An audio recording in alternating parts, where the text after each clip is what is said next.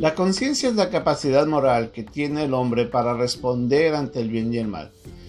Este sentido de conciencia está dado por Dios, pero es del pecado que puede afectar mucho la manera como respondemos.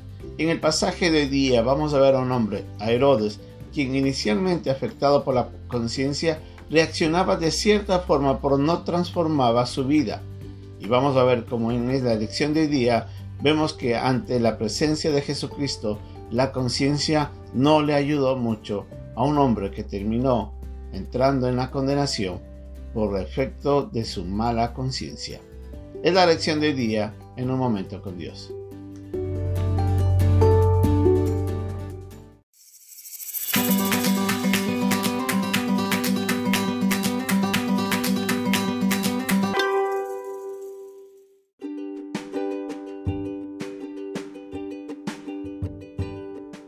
El pasaje de hoy día se encuentra en el capítulo 6, versículos 14 al 29 de Marcos. Oyó el rey Herodes la fama de Jesús, porque su nombre se había hecho notorio, y dijo, Juan el Bautista ha resucitado de los muertos, y por eso actúan en él estos poderes. Otros decían, es Elías, y otros decían, es un profeta, o alguno de los profetas. Al oír esto, Herodes dijo, Este es Juan, el que yo decapité que ha resucitado de los muertos, porque el mismo Herodes había enviado y prendido a Juan y le había encadenado en la cárcel por causa de Herodías, mujer de Felipe su hermano, pues la había tomado por mujer. Porque Juan decía a Herodes, no te es lícito tener la mujer de tu hermano. Pero Herodías le acechaba y deseaba matarle y no podía, porque Herodes temía a Juan, sabiendo que era varón justo y santo, y le guardaba a salvo, y oyéndole se quedaba muy perplejo, pero lo escuchaba de buena gana.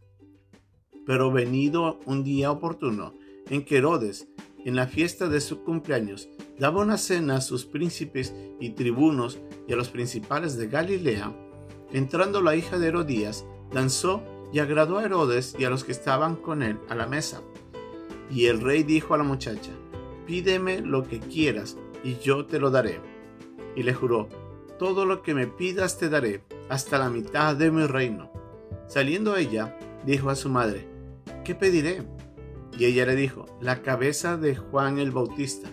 Entonces ella entró prontamente al rey y pidió diciendo, quiero que ahora mismo me des en, el, en un plato la cabeza de Juan el Bautista. Y el rey se entristeció mucho, pero a causa del juramento, y de los que estaban con él a la mesa, no quiso desecharla. Y enseguida el rey, enviando a uno de la guardia, mandó que fuese traída la cabeza de Juan. El guarda fue, le decapitó en la cárcel y trajo su cabeza en un plato y la dio a la muchacha, y la muchacha la dio a su madre. Cuando oyeron esto sus discípulos, vinieron y tomaron su cuerpo y lo pusieron en un sepulcro.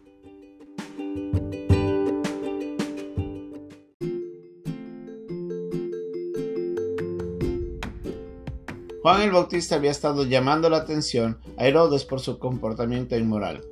Este hombre había llevado a la esposa de su hermano Felipe a vivir con él.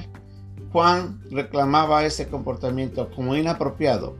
De alguna manera vemos de que Herodes responde ante el llamado con una reacción, pero una reacción que no lo transformó. Leemos en Marcos en el capítulo 6, en el versículo 20, de que Herodes temía a Juan sabiendo que era varón justo y santo, y le guardaba salvo, y oyéndole se quedaba muy perplejo, pero le escuchaba de buena gana.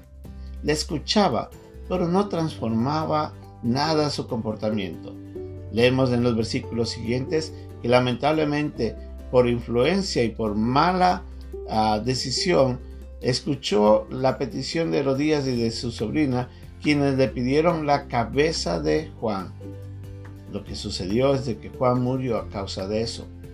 Pero leemos en el versículo 14 de ese mismo pasaje de que Jesucristo estaba haciendo obras alrededor de toda esa área y Herodes había escuchado de él. Y la reacción de él era con temor porque pensaba que tal vez Juan el Bautista había resucitado.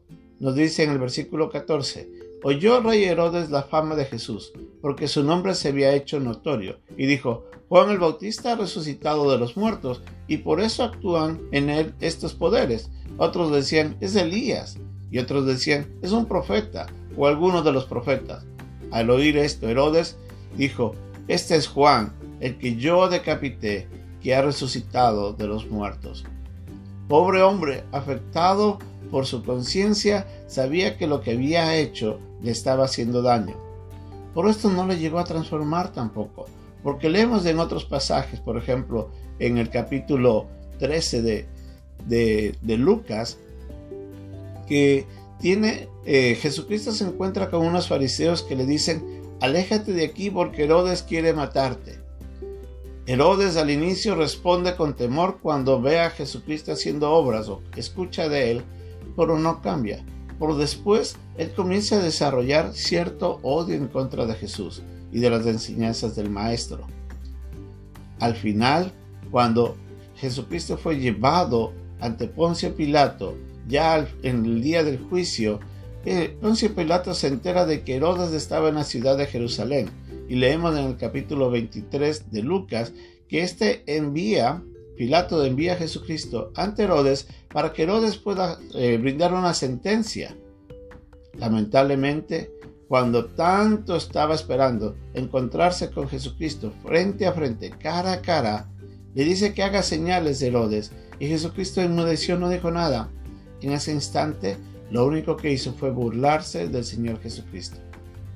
Las pequeñas reacciones morales que tuvo Herodes al final no le ayudaron en nada. Lo único que hizo es llevarle a, rechazar a Jesucristo. La conciencia puede ser cauterizada, nos dice la Biblia, a causa del pecado del hombre. No nos sirve tener conciencia. Hay mucha gente que puede tener muy buena moral, pero tampoco le va a servir porque lo único que va a transformar la vida del hombre es la obra de Dios a través del Espíritu Santo.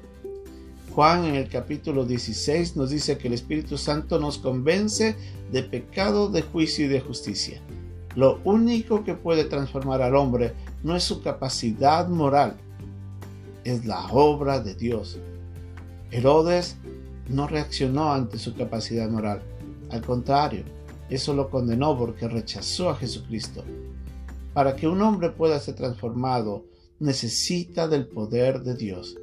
Es Dios el que llega a la mente y el corazón del hombre, es el que le convence del pecado, es el que le ayuda a volver al arrepentimiento y es el único que le lleva a buscar el perdón y la reconciliación con Dios.